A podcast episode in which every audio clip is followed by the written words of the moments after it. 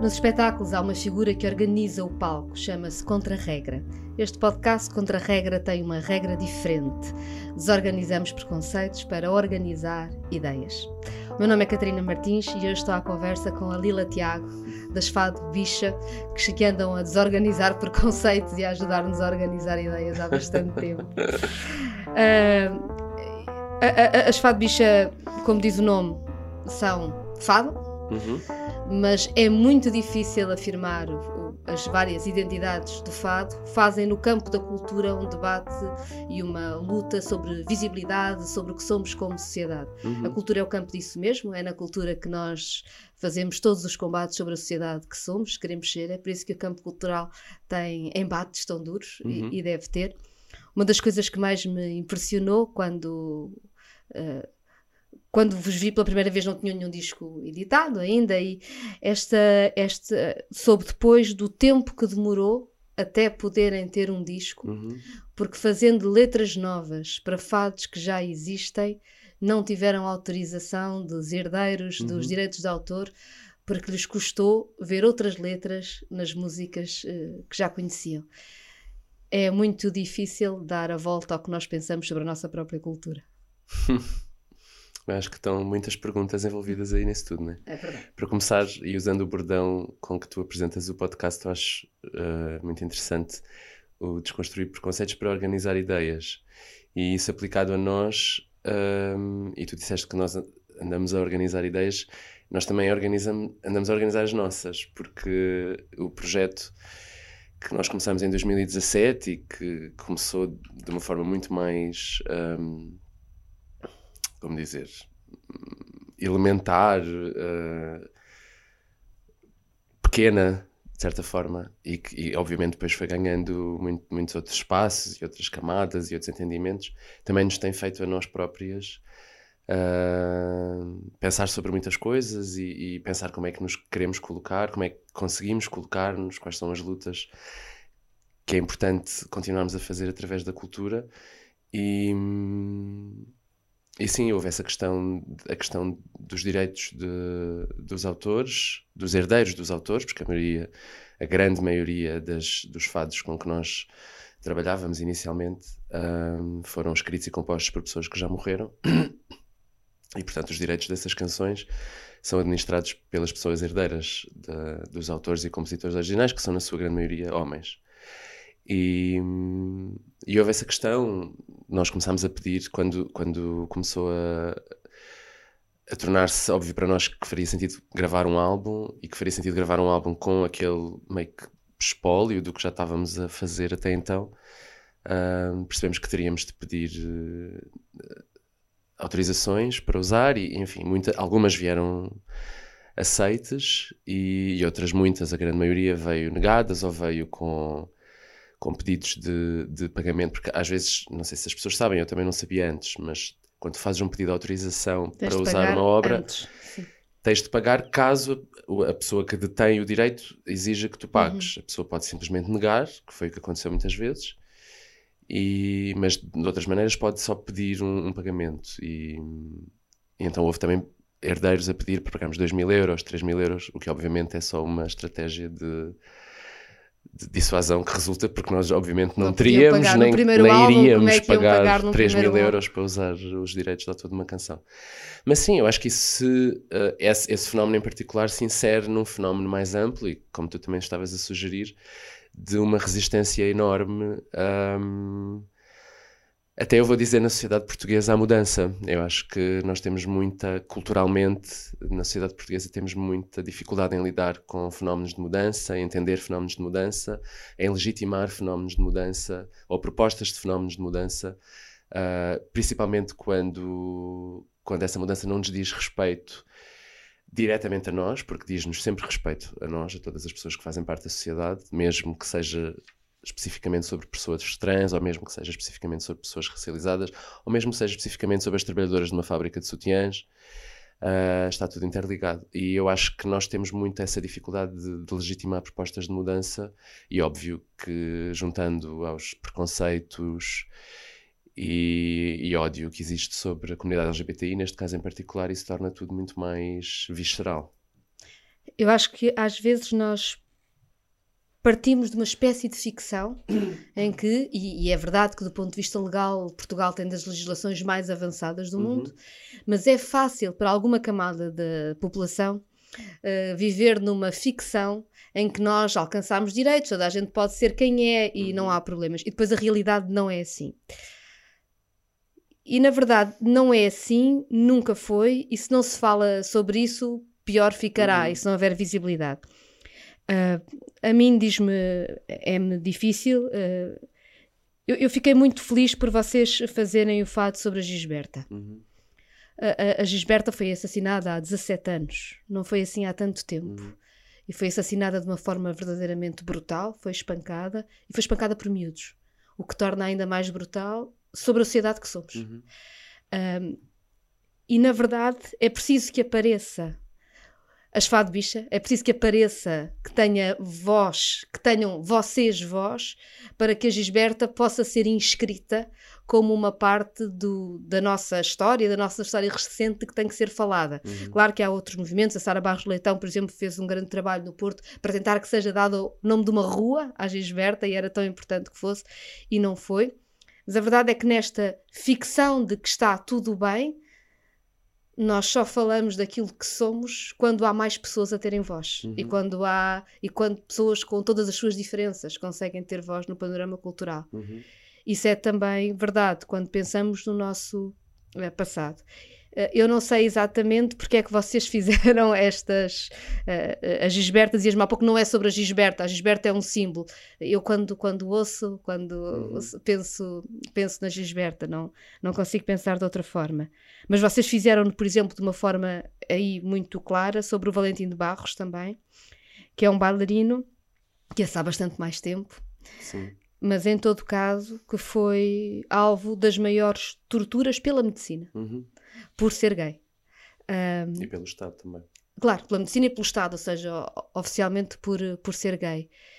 E nós temos esta, este avanço que é, dizia a Gabriela Moita no outro dia numa conversa, que é o que era pecado depois tra transformou-se em doença e em ilegal. Uhum. E nós vamos conseguindo que já não seja formalmente doença, já se percebeu que não é, já não é uh, ilegal, mas como dizia o Papa Francisco, não podemos discriminar, mas continua a ser pecado. Uhum. E portanto continua a ser muito difícil confrontar a sociedade que nós somos com aquilo que no fundo, no fundo, há tanta gente que ainda acha que é pecado. Uhum. Bem, voltando ao início da tua uh, fala, essa música que se chama Medusa-me uh, referencia explicitamente, não diz o nome da Gisberta, mas referencia explicitamente a Gisberta na forma como eu a escrevi e também no, na letra, porque fala do poço, que foi o, o sítio físico onde a Gisberta acabou por morrer depois de todas as agressões durante vários dias, uh, para onde foi atirada e onde acabou por morrer uh, afogada. E, mas o legado da Gisberta é muito anterior a essa música, é muito anterior a nós, né? Uh, aliás, a Gisberta a vida da Gisberta também nós temos muito esta um, tensão dentro, dentro da, da, comunidade trans em particular, a queer no geral, de haver estes símbolos que nós lembramos pela forma como foram violentados e que se inscrevem na nossa história que é tão dispersa e cheia de buracos, na nossa história das nossas ancestrais e, e da nossa comunidade, Uh, e que se inscrevem pela forma como foram violentadas, como foram mortas, como foram agredidas, e não por aquilo que fizeram em vida e pela sua alegria, pela sua luta. A Gisberta também teve uma vida de luta, um, envolveu-se em várias causas, obviamente respeitando as pessoas trans e as trabalhadoras do sexo, imigrantes em particular, em, em, no Porto e em Lisboa. E, mas, claro, tornou-se um símbolo da, da violência que as pessoas trans e, particularmente, as pessoas imigrantes e trabalhadoras do sexo uh, sofrem em Portugal e, e, há todo um trabalho que foi feito a partir e continua a ser feito a partir dessa memória, inclusive a Marcha do Orgulho do Porto é uma Exato, herdeira. a Marcha do Orgulho nasceu em homenagem. É uma herdeira dessa, dessa trágico, desse assassinato, desse, desse, assassinato transfóbico, mas há muitas pessoas que trabalharam sobre a memória da Gisberta, a própria, há uma investigadora no Porto, Hilda de Paulo, que faz um, um arquivo, que desenvolve um, arti, um arquivo da história trans em Portugal, feito por pessoas portuguesas e não só, um, e que trabalha especificamente sobre a Gisberta, tem obras de arte sobre a Gisberta. Portanto, sim, a Gisberta é um símbolo uh, para nós, é um símbolo de, dessa violência, mas é também um símbolo de, de, de luta e de resistência. Ou pelo menos tentamos que, que, seja cada vez mais lembrada por isso também. E, e o Valentim Barros, como disseste, foi um, um, bailarino, era uma pessoa claramente aos nossos, à linguagem dos nossos dias, era uma pessoa transfeminina, okay. uh, que nasceu em 1916 em Lisboa e, e, e que foi bailarino de várias companhias no estrangeiro, particularmente em Estugarda, no início do Terceiro Reich, por isso, por isso só para situarmos historicamente, e depois foi deportado para Portugal, foi preso pela PVDE no Porto, ficou seis meses preso, e depois veio para Lisboa e enfim, a sua saúde mental deteriorou-se, tanto que ele teve de ser internado, foi internado no Hospital Miguel, no Hospital Miguel Bombarda e acabou por ser sujeito a uma leucotomia, uh, uma, à revelia do seu médico psiquiatra, portanto foi claramente uma, uma operação experimental para ver se ele deixava de ser uma pessoa transfeminina, se deixava de ser uma bicha por causa da operação e não foi não, não conseguiram que ele deixasse de ser uma bicha, mas infelizmente conseguiram com que ele ficasse absolutamente incapaz e ele passou o resto da vida no hospital. E acabou por morrer no hospital quatro anos depois de deixar de ser uh, crime em, em, Portugal ser homossexual, que foi apenas em 1982. Convém recordar, foi oito anos depois do 25 de Abril. Portanto, também é interessante pensar para quem é que foi feito o 25 de Abril. Aliás, há a frase que o 25 de Abril não foi feito para homossexuais, que é uma frase. Mel, exatamente. Uh, com isto tudo, já me esqueci da última parte. Desculpa, eu também. eu também. Mas uh, dizias e dizias, e, e, tens toda a razão, que não, não podemos lembrar pelo que é violento, pelo que é trágico, e isso é verdade. Mas é inevitável. Mas é inevitável, a coisa. E é inevitável por uma dupla razão, porque claro que não se deve, não se devem inscrever as pessoas na sociedade que somos por aquilo que sofreram, é uhum. é também por aquilo que, que nos deram, por aquilo que são, por aquilo que fazem. Mas é verdade que em uh, situações em que há uma enorme opressão e uma enorme discriminação, não é possível não falar dessa violência. Claro, como com a Catarina Fémia, com, com o Ribeiro Santos, muitas outras pessoas. Faz... Nós não queremos é mais mártires. Pois, nós não queremos é, é mais mártires. É inteira, é né? Acho que é um bocado isso. Mas a, mas a, violência permanece. Nós, por exemplo, sabemos que em Portugal têm chegado muitas pessoas trans vindas do Brasil por causa uhum. da violência transfóbica e muito exacerbada no Brasil. E temos uma realidade, nós não temos números agora, mas para que, pessoas, para, que haja uma noção do que é que é a discriminação e de como a discriminação é uma coisa tão, tão, tão presente. Quando aqui há uns anos, lembro-me, o Zé Soares estava a trabalhar nestas, eh, na, nas questões por causa da identidade de género, trans, etc., no Parlamento, já, já há bastantes anos. Como sabes, estas coisas depois avançaram na lei, mas uma pessoa já começou a trabalhar claro. numa série de anos para que avance na lei. Na altura havia alguns estudos académicos que nos permitiam perceber, e há um dado que eu acho extraordinário sobre o que é que significa a discriminação e o que é que significa a invisibilidade, ou até a caricatura, ou preconceito, a forma como as pessoas são tratadas que é 90% das pessoas trans estavam desempregadas, uhum. não tinham nenhuma hipótese de emprego, que é um número que só é comparável com pessoas da comunidade cigana. Uhum. E aí vemos uma coisa que é brutal, não é? Quando há discriminação, quando há preconceito, excluem-se as pessoas e excluem-se as pessoas de tudo. Uhum. E essa e, e, é nesse é essa tentativa de uh, lutar contra a discriminação que também nos obriga se quiseres, a passarmos mais tempo a falar do que corre mal do que corre claro. bem. e isso claro. é, é, é, um sentimento. Sim, é chamar a atenção para os problemas, a falta de acesso à habitação, a falta de acesso ao emprego, todas as questões que se põem de uma forma muito pungente na comunidade trans relacionadas com a comunidade médica, com o acesso aos cuidados de saúde. Uh, e, enfim, nós estamos a falar em 2023 e é fácil perdermos, é fácil, não estou a dizer nós as duas, mas assim no geral perdermos o o escopo temporal das coisas, mas as mudanças que aconteceram um, no acesso das pessoas trans à sua própria autodeterminação da sua identidade e aos acessos de cuidado médica, das, de, aos acessos médicos, são, essas mudanças são muito recentes, né? então estamos a falar de um, de um conjunto enorme de pessoas trans que historicamente e até hoje, e muitas delas continuam vivas, passaram as passas do Algarve em, não só em, nos, nos serviços de acompanhamento psiquiátrico e médico, um, como também por não poderem aceder a ter uma Sim, e- e, identidade na verdade- reconhecida pela lei, com tudo o que isso traz de dificuldades diárias. E, e no- e do, do ponto de vista do acesso a cuidados médicos, eh, na verdade continua a ter problemas, porque Uhum. está na lei, mas depois eh, há, muito, há muita falta de, de recursos na, na própria.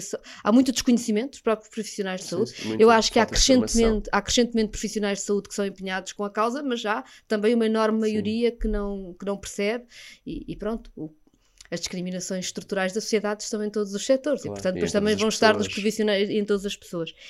Eh, e há depois também uma falta de meios geral no Serviço Nacional de Saúde que está a, a fazer com que tudo seja mais difícil. É importante colocar aqui as questões. Eu às vezes ouço um certo olhar sobranceiro de vocês a chatear e a falar de coisas que não conta nada, porque o que conta são as grandes causas. E eu Uhum. pergunto, e a grande causa é o emprego? Então vamos lá ver quais são as pessoas que não conseguem Uhum. aceder ao emprego. A grande causa é a saúde, então vamos ver quais foram os direitos que nós garantimos, mas que na verdade o SNS não está a Uhum. garantir. E nós, eh, nós vimos recentemente com as questões da habitação, por exemplo, e nós e no Bloco de Esquerda acabamos por ter contacto com isso eh, diretamente, mas também indiretamente, através de ativismos eh, vários eh, em que as pessoas se multiplicam e bem, que é o problema dentro de população LGBTI+, nomeadamente de jovens, de não conseguirem autonomia e viverem em famílias que os aprisionam. Uhum. E a crise da habitação acaba por ser uma crise que nega também todo o edifício legislativo Uhum, que foi feito pela, pela, pela igualdade. uhum. Isso foi ainda mais pungente agora durante a pandemia, não é? Porque durante a pandemia ficou- fi- ficou-se mesmo, ficou mesmo preso. Sim, exato. E, as questões da- da- e depois as- todas, todas as questões associadas, associadas a essa falta de autonomia. Mas isso estavas a dizer da, desse argumento, que é óbvio é, é sempre eterno e omnipresente. Eu ouço de- muitas vezes, como deves de- imaginar. Claro, de ah, isso são causas que distraem das causas verdadeiramente importantes.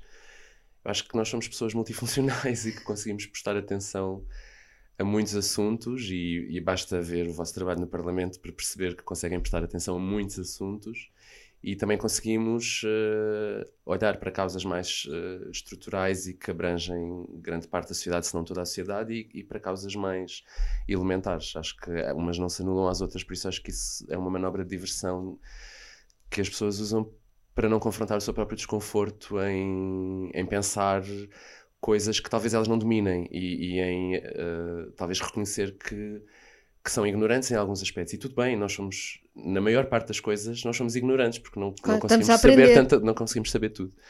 Ahm, mas acho que há muito desconforto em, em, em aceitar isso. E, e, claro, para além de todas as, todas as crenças eh, basilares sobre género, particularmente, que muitas vezes as nossas lutas põem em causa e que as pessoas, mesmo pessoas de esquerda, não estão tão dispostas a, a pôr em causa.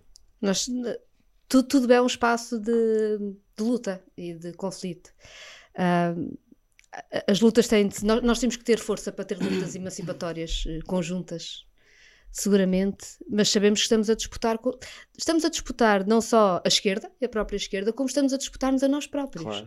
não é? Ou seja, as realidades que, tiveram, que estiveram sempre invisíveis, não quer dizer que não existissem, mas que são invisibilizadas, nós temos que aprender a lidar com elas quando elas aparecem, e isso faz-nos questionar. Eu questiono-me imenso sobre a minha própria linguagem. Há Uhum. bocadinho, quando íamos começar, eu perguntei, digo, as fado bicha, porquê é que eu digo os três histricos são, são mulheres? Ou seja, como é que todos nós somos construídos eh, Claro, é com, óbvio. todas, com, com tudo o que é estrutural de discriminação e opressão na nossa sociedade. E tudo está em. Eu, eu acho que há duas perguntas complicadas que nós temos que nos fazer a cada momento. Uma é se eu estou disponível para reconhecer que tenho feito isto mal. Uhum. Não percebia, não percebi esta situação, não percebi esta discriminação. E a outra é como é que eu faço esta luta fazendo-a com mais gente e não ficando soz- Uhum. so- sozinha, eh, sem ninguém. E estas duas coisas são duas perguntas complicadas para nós nos fazermos, porque põem em causa a forma como fazemos as coisas, mas é assim também que, que se avança. Uhum. Vocês fizeram uma, uma luta que foi muito visível, sobretudo com o espetáculo do, do São Luís, tudo sobre a minha mãe, Uhum. É um texto do Pedro Almodóvar. Eu não vi o espetáculo, eh, por acaso tentei dizer, ver. o filme é do Pedro Almodóvar, o texto da peça é Sim. uma adaptação feita por outra pessoa. Sim, sim. original. Sim, sim, sim. Mas uh, isto para, para dizer, eu vi o filme e, portanto. Também é, é um dos filmes da minha vida. Também, também da minha, também da minha. Acho que é um filme extraordinário. Uh, para dizer, eu não, eu não vi a peça. Na verdade, eu queria ir ver a peça, e, mas já estava esgotado quando eu tentei okay. comprar o bilhete e, portanto, não, não consegui ver a peça. Mas agora vai estar no Porto. Agora vai estar no Porto. O meu problema às vezes é que eu não consigo organizar a minha vida com antecedência suficiente para arranjar os bilhetes e depois, quando sei que consigo ir, já não já há é bilhetes. Aconteceu-me também com uma coisa tua. mas pronto, mas, mas, mas, mas tentamos. Mas uh, dizia eu, uh, isto para te dizer que eu conheço, conheço o texto, mas, mas não, vi, não vi o espetáculo, e pronto, o que também é relevante. Mas há esta. Há, esta, há uma parte de mim há sempre pensamentos contraditórios sobre tudo o que se vê e nós começarmos a pensar é bom. Eu confesso que do ponto de vista estritamente artístico adorei aquela interrupção. Hum. Ou seja, tenho uma, ou seja, para mim ver uma própria uma própria personagem a entrar é o teatro dentro do teatro tem imensas camadas de leitura, acho absolutamente delicioso mas percebo que o debate não é, não é sobre isto. Também é. também é, também é, também sim, é. também é, porque, porque é verdade que os protestos na cultura são também gestos, gestos estéticos, claro. não é? E desse ponto de vista é, e, e o teatro entrar dentro do próprio teatro, e há uma coisa que para mim é. A democracia, ou seja, o teatro tem de estar preparado para o confronto. Uh, os espaços de cultura são espaços de poder, sempre foram. E, portanto, o confronto faz aí, faz-se nos espaços do poder, faz-se na visibilidade.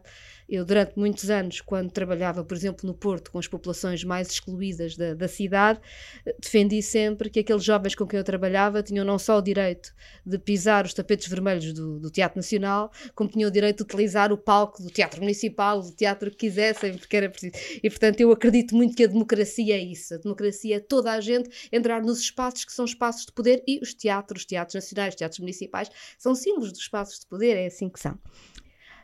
Mas na verdade não se discutiu nada disto nos dias seguintes. Uhum. Uh, Discutiram-se duas coisas que eu acho que são diferentes. Ou se calhar juntam-se, me dirás o que é. Há uma discussão que é, julgo eu, ao lado, que é saber se o que está, o que está em presença naquele protesto é sobre a natureza da própria arte. Uhum. Eu acho que aquele protesto não é sobre a natureza da arte para já, porque a natureza da arte são muitas coisas e isso levava-nos a um caminho muito longo que não, não temos tempo aqui. Eh, e depois acho que não é isso que está em causa. Independentemente depois de podermos dissecar cada afirmação, cada frase, cada. Não é isso. Há uma outra coisa que eu acho que essa sim está, que se chama desespero. Uhum. E eu acho que este é um protesto sobre o desespero. É um protesto sobre o desespero de ser invisível. É, se quiseres, um protesto sobre pobreza. Num, num local, eh, num país e numa realidade cultural em que é tudo muito frágil, porque na verdade o tecido cultural português é ele muito frágil uhum. e na verdade disfarça muito a sua própria pobreza e portanto depois parece uma competição entre pessoas quando não é, é sobretudo um protesto sobre algo que é estrutural. Uhum. Uh, não sei se é assim que vês, não é? Eu não estive lá, tu estiveste, portanto. Eu também não estive lá porque eu estava no Porto. Ah, pois é, estavas a fazer, a a Casa Portuguesa. Mas estiveste. Mas parte do planeamento e, e, do movimento que fez o manifesto e que depois planeou a ação direta e a manifestação que aconteceu no domingo seguinte. Um, não, eu, eu concordo exatamente, eu concordo absolutamente com tudo o que tu disseste. Acho que aquele protesto em particular que foi feito por, por um conjunto de pessoas trans, ao qual a Keila Brasil depois deu a cara e o corpo uhum. no palco, porque partiu também, essa ação direta partiu de uma vontade muito irreprimível dela de fazer uma contestação uh, direta do que estava a acontecer, sendo que o que estava a acontecer, e é isto que eu acho que, muito, que muitas pessoas talvez não consigam entender, é que porque as pessoas falam muito no direito, e como estavas a dizer, e até de uma forma que, não estavas a considerar muito, sobre a natureza da arte, o direito de qualquer ator ou atriz poder fazer o papel que assim entender, ou que o encenador ou encenadora entender que aquele ator e atriz pode fazer, porque isso faz parte da natureza da arte e da própria representação, nós representarmos uma coisa diferente de nós. É óbvio. Uh, mas essa estamos noção. De acordo sobre isso, é isso, mas não estamos é de acordo. Mas essa noção de liberdade artística põe-se talvez unicamente fechado, fechados nos nossos quartos. Uh, porque o trabalho artístico é um meio, insere-se num meio profissional que está sujeito a todas as lógicas e dinâmicas neoliberais e patriarcais dos outros meios profissionais e com uma precariedade particularmente forte em Portugal, do meio cultural. E, e, portanto, muitas outras questões se impõem e se intrometem nessas escolhas, nessas acessibilidades e na forma como as pessoas conseguem ocupar esses espaços e que vão para além da, da pura diáfana liberdade artística. Há uma assimetria tão grande que não podemos. Uh... Eu, por exemplo. Uh... E isto faz que, deixa-me só concluir, Sim. isto faz com que aquela escolha de, uh, de pôr um ator cis que não é, que não foi pioneira em Portugal, já aconteceu antes e, e obviamente no, noutros países, de pôr um ator cis a fazer uma personagem trans representa para nós uma violência e a Keila Brasil ocupou o espaço para interromper uma violência que estava a ser reiterada diariamente naquele palco. E eu acho que as pessoas têm dificuldade, e enfim, eu, eu entendo porque as pessoas não nos veem, as pessoas têm dificuldade em entender aquilo como uma violência, mas aquilo para nós é uma violência muito grande. Eu acho que nós, no manifesto e, em todas as publicações que nós fomos fazendo, este pequeno grupo de ativistas, temos sido bastante claras em relação aos motivos pelos quais nos opomos ao transfake e, e interpomos um, argumentos laborais, interpomos uh, argumentos simbólicos, interpomos argumentos uh, que dizem respeito à forma como nós, ao acesso que nós temos às coisas e a contar as nossas próprias histórias. E nós, nós nem sequer fizemos o protesto para exigir, que até poderia ser legítimo, para exigir mais trabalho para as pessoas trans nem sequer foi esse o, o, o, motor principal. Foi, nós não queremos, principalmente, que quando decidem contar histórias sobre nós, porque elas vão embelezar as vossas produções, o façam sem nós estarmos presentes. Um, e isto vai muito para além de uma questão de liberdade artística. Porque... Eu, eu gosto, mas eu gosto da reivindicação de mais emprego. Claro, é, até é, porque, é ulterior, não é? Claro, até porque não é em cada. Como é que eu ia dizer? Claro que vocês fazem o protesto sobre um objeto concreto, porque não se consegue fazer protestos em abstrato, não é? Portanto, tiveram que utilizar um objeto concreto uhum. para fazer o protesto. Mas na verdade. E foi a faísca, não é? Pronto, na, mas na verdade tu dizias-me, uh, foi o tudo sobre, sobre a minha mãe, é um dos filmes da minha vida, uh, bem, com um homem cis a fazer aquele papel também, uhum. com uma pessoa, uma pessoa que não era trans a fazer aquele papel também, não deixou de ou seja, não há deixa. 25 anos. Claro, há 25 anos, mas não deixa de ser um vil. Eu, por exemplo, sei que nós temos posições diferentes sobre o espetáculo que fez o Marco Almeida, uhum. que eu não me lembro agora do nome. Eu fui ver o espetáculo. Eu sou a minha própria mulher. Sim, eu sou a minha própria mulher. Eu fui ver o espetáculo e uh, ele faz uma dupla voz porque ele faz a voz do jornalista que se confrontou com aquela pessoa uh, e, a, e, e, a voz daquela pessoa. Faz uma dupla voz. Uma mulher trans também poderia ser a voz do jornalista. Podia, podia, podia, se podia. Mas o que eu estou a dizer é que eu acho que é diferente. Estás a ver, ou seja, eh, podia. Na verdade, acho que sim. Acho que uma mulher trans não tem de fazer trans. Acho que ali há uma, um enquadramento do ponto de vista da, da, da própria concepção da escrita do homem que olha para, para outra pessoa e se vê a si próprio como um homem que afinal não é um homem e que é diferente, percebes? Em que eu mas acho. Isso é o percurso de todas as pessoas trans. Sim, sim, claro, mas o que eu te digo é. Mas, mas não a... é um percurso hipotético artístico de um ator. Que claro repente... que não, mas o que eu digo, cada, cada, cada objeto. Mas esse, esse, esse caso em particular ainda foi pior porque essa produção não, não reconheceu de forma nenhuma uh, as nossas reivindicações, não respondeu de forma nenhuma Uh, e, portanto, foram absolutamente negligentes com, com quaisquer reivindicações do nosso lado. Ao aí... contrário da produção de Tudo Sobre a Minha Mãe. Eu aí, por acaso, acho que é preciso sempre, de, ou seja, acho que, que, falar sobre isto tem de ser sempre feito. Concordando ou não concordando, é preciso falar, porque lá está, eu acho que é o que eu te dizia, acho que não é, a questão não é cada objeto, é uma questão estrutural. Claro que, você, claro que para fazer o protesto, vocês, nós, todos nós, vamos ter que dialogar com cada objeto, ainda que depois possamos chegar a conclusões diferentes sobre o que é que tinha sentido uhum. em cada objeto. Mas isso leva-me a outra coisa que é esta reivindicação, diria eu, cultural, ou se quiseres, democrática, tem de ser mais ampla. Nós temos em Portugal uh, muitas dificuldades nesta discussão, porque nós temos tão pouco dinheiro para a cultura. O mercado é pequeníssimo quase não existe, certo? Uhum. E é dominado, sobretudo, pelo que vem de fora. Uhum. Do ponto de vista nacional, afirmar, seja o que for, a viver do chamado mercado, quase não existe. Porque somos um país pequeno, portanto, por várias razões, porque se investe pouco no ensino artístico, claro. na ligação às artes, bem, levava-nos a outra, a outra conversa, mas realmente é pequeno. E depois o financiamento à cultura estatal é ridículo. É absolutamente ridículo. O que quer dizer que espaços que noutros países são objetivamente espaços do poder, em que uma reivindicação como a vossa não era considerada uma competição com o outro ator, têm dinheiro e vivem e aguentam esse embate de outra maneira. Em Portugal, de repente, quando, quando há esse debate e quando se chega a um símbolo de poder, que é um teatro municipal, quem ocupa o símbolo de poder são pessoas absolutamente precárias. Uhum. E isto faz com que esta luta seja ainda mais difícil de, de explicar e cria aqui equívocos sobre, sobre a luta por causa de uma enorme precar- precariedade de tudo. E eu acho que isto devia levantar-nos duas questões diferentes. Por um lado, é da enorme vulnerabilidade de toda a gente que faz cultura em Portugal. E de facto, quando nós vemos alguém dizer eu não tenho emprego porque não me dão emprego e está a dizê-lo a pessoas na sua frente do palco que ainda que tenham emprego momentaneamente naquele momento, nós sabemos que muito facilmente caem também na pobreza, Uhum. porque o meio cultural português é assim tão precário. Eu acho que às vezes as pessoas não têm noção, não é? No Instagram parece tudo muito, muito cool, na vida, na vida concreta é muito difícil, portanto isto cria, vai dizer, aquele desafio de como é que faço as lutas para não ficar sozinho, Uhum. não é? Ah, e por outro lado também, que é, se faço só, será que vale a pena fazer só essa ou temos de fazer outras? Que é, então, e personagens trans escritas por pessoas trans? Uhum. Ou seja, claro que não tem, não tem de haver só personagens trans escritas por pessoas trans.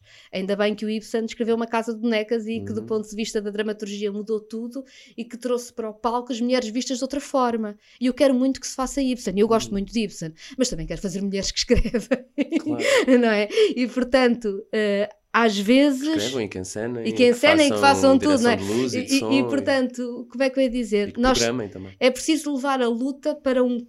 Para, é, é preciso. e Eu, eu não tenho nenhuma receita. Quem me dera a mim saber como é que se faz Uhum. isto, não é? Mas eu diria que precisávamos, no campo cultural, de uma aliança que percebesse que haver tão pouco dinheiro na cultura não nos está a deixar termos aquela capacidade de criação que é sermos na diversidade que somos, a pensarmos na diversidade Uhum. que somos. E como é que se consegue que essa luta na cultura seja de aliados e não de se tu vens para aqui teres o meu, meu lugar, Uhum. é que é muito complicado. Mas acho não, eu acho que nós não, não podemos ficar nós com o ónus dessa Não, aliança claro, não claro. ser possível, não é? Pelo contrário. Ahm, e em qualquer estrutura, por mais que haja uma determinada identidade comum ou, ou- ou- ou- experiências comuns ou profissão comum, há sempre camadas e níveis, né? como há bocado falavas de como é que esta articulação, Sim. que, que colocam umas pessoas em níveis em, em- nem tem de ser necessariamente em espaços mais ou em, em lugares mais frágeis ou, ou tudo bem que obviamente que isso acontece mas simplesmente com, com- também com outras sensibilidades e, e com, e com outros lugares para, as- para os quais uma coisa importa muito que para outras pessoas se calhar isso não faz tanto sentido dentro do mesmo movimento digamos ou dentro do mesmo grupo de pessoas e e eu acho que concordo com essa aliança e, e acho que é importante. Seria importante conseguíssemos de facto uh, fazer um- um- uma luta conjunta e forte para reivindicar uma, uma centralidade muito maior da cultura e da importância da cultura e da arte em Portugal. Isso vê-se de muitas formas, a forma, isso não existir, uh, e que que isso não existe em Portugal, mas acho que isso não pode significar o silêncio de determinadas pessoas quando se, que estão em, em posições ainda mais fragilizadas face a violências que elas encontram dentro, de- dentro da própria comunidade. Hum, eu não acho Quem, quem de um- todo que a Keila tenha ido para o palco dizer eu tenho de ter um emprego e tu tens de ficar desempregado, até porque o autor não ficou desempregado, porque ele tinha mais dois ou três papéis dentro da mesma peça, portanto ele continua a fazer parte do elenco da peça, apesar de ter sido substituído naquele papel. Ah, ela foi para o palco dizer eu quero, ela não disse isto, mas foi dizer eu quero que tu trabalhes, mas eu não quero que tu faças os papéis que eu devia estar a fazer ou que uma mana minha trans devia estar a fazer, porque nós não temos esse acesso. Ahm, e eu acho que foi particularmente perverso, embora não tenha sido intencional, e eu, e eu cal- calculo que não tenha sido intencional da, da produção do Teatro do Vão, mas na, na minha ótica e, e das pessoas do movimento foi particularmente perverso convidar uma pessoa trans para fazer o papel de agrado, que é uma mulher trans, e depois dar o, papel, o outro papel trans a um ator cis e justificar isso com dificuldades de, de produção e dificuldades orçamentais que nós sabemos que existem. Mas ah, os imperativos éticos, na minha opinião, são mais fortes do que as dificuldades orçamentais. ou têm de ser mais fortes do que as dificuldades orçamentais. E, e portanto, eu não consigo aceitar isso como uma justificativa. E se nós fizermos uma transposição desse argumento para qualquer outra coisa que nós achemos especialmente antiético, nós vamos sentir essa a mesma a mesma recusa desse argumento. Portanto, eu acho que muitas vezes e, e, e, na forma como as pessoas sentem aquilo como agressivo e, e, como estando a desrespeitar aquele ator ou etc, etc, se aquele ator estivesse a fazer em palco algo que nós consideremos uh, incorreto ou objeto, nós não, não, não, não sentiríamos da mesma forma. Entendes? Entendo. Entendo. Acho que a questão está sobretudo sobre o acesso. Sobre o acesso e sobre a visibilidade. Ou seja, num mundo em que as pessoas trans não fossem permanentemente discriminadas e não lhes fosse negado permanentemente a visibilidade e o acesso ao emprego, isto não era um problema. Uhum. E nós podíamos estar a ter uma uh, atriz trans a fazer uma personagem cis e não estávamos a ter esta conversa. Pois é, depois também tem, desculpa interromper, mas depois também tem isso que as pessoas dizem, ah, porque vale tudo e o, teatro é isso, é cada pessoa Só que fazer... não há atrizes que... trans a fazer papéis X, Quando? a questão é tipo, essa. Claro. Se pensares em todos os filmes e peças e, e séries que já fizeste ao longo da tua vida, quantas pessoas... É que nem, nem, nem vou falar de pessoas trans. Quantos homens é que tu viste a fazer de mulher ou mulheres a fazer de homens que não fosse, num, que não fosse de paródia? É porque parece que de repente andamos todos a fazer eh, todos os géneros Sim. e, e isso, é, isso, aliás, leva-nos a uma grande discussão. Eh, eh, é uma hipocrisia. Para mim, para quem teatro é uma coisa bastante importante claro. e que eu levo a sério, também passei a vida a ver papéis femininos a ser feitos por homens uhum. que têm todo o direito a fazer e às vezes tinha todo o sentido e outras vezes parecia só uma paródia ao pior estereótipo patriarcal de mulher. Uhum. Percebes o que eu quero dizer? E portanto, uh, e, e não vejo isso. Acho que aqui a chave é mesmo a questão do acesso e se acho que as lutas têm que se juntar, eu percebo o que dizes, tem de ser quem tem acesso a querer debater estas coisas e não a fechar a porta porque claro. o protesto não foi tão arrumadinho como nós gostaríamos que fosse. Exatamente. Isso é, é difícil. Dizer, se fomos por aí, então vamos começar a deslegitimar todos os movimentos de direitos cívicos da história da humanidade, não é? Claro. Eu gosto bastante de poder discordar de coisas com, com, com, ou seja, de nós podermos discordar sobre a forma como em cada momento uma luta pode aparecer, o que não significa que não compreendamos onde é que somos, onde é que somos uhum. aliadas e o que é que é importante e o que é que caminha. Eu acho que desse ponto de vista o que aconteceu despoltou um enorme debate. Uhum. Uh, vamos ver vamos ver se é verdadeiramente emancipatório para não se chegar naquelas armadilhas não é? falávamos no início as armadilhas do hiperindividualismo neoliberal de quem achava que um, um presidente negro dos Estados Unidos ia resolver o racismo estrutural passou o Obama não resolveu ou quem possa achar que é uma boa notícia para as feministas terem uma primeira-ministra de extrema direita uhum. em Itália que não é eh, portanto como é que nós fazemos estas lutas mas sobretudo como é que nós temos a coragem de nos confrontar com as nossas próprias limitações Sim, e com as com nossas os demónios também, não é? É isso. Olha, muito obrigada por esta Obrigado, conversa. E, mas antes de acabar. Ah, pois é, temos o. temos o. Para o uma coisa. Exatamente. Para uma coisa completamente diferente. Hegel is arguing that the reality is merely an a priori adjunct of non-naturalistic ethics. Kant, by the categorical imperative, is holding that ontologically exists only in the imagination, and Marx is claiming it was offside. E para uma coisa completamente diferente. Vamos falar de fado, de que eu não percebo Quase nada? Quase nada, é okay. é verdade. É uma meia-culpa que estás a fazer. É um... Sim, percebo muito pouco. Acho que quando, quando houve a candidatura do Fado a Património da Humanidade, foi feito um trabalho que eu acho muito interessante, que permitiu a pessoas como eu terem mais contacto, ou seja, pessoas que foram sempre distantes do, do fenómeno, por mais motivos, terem mais contacto.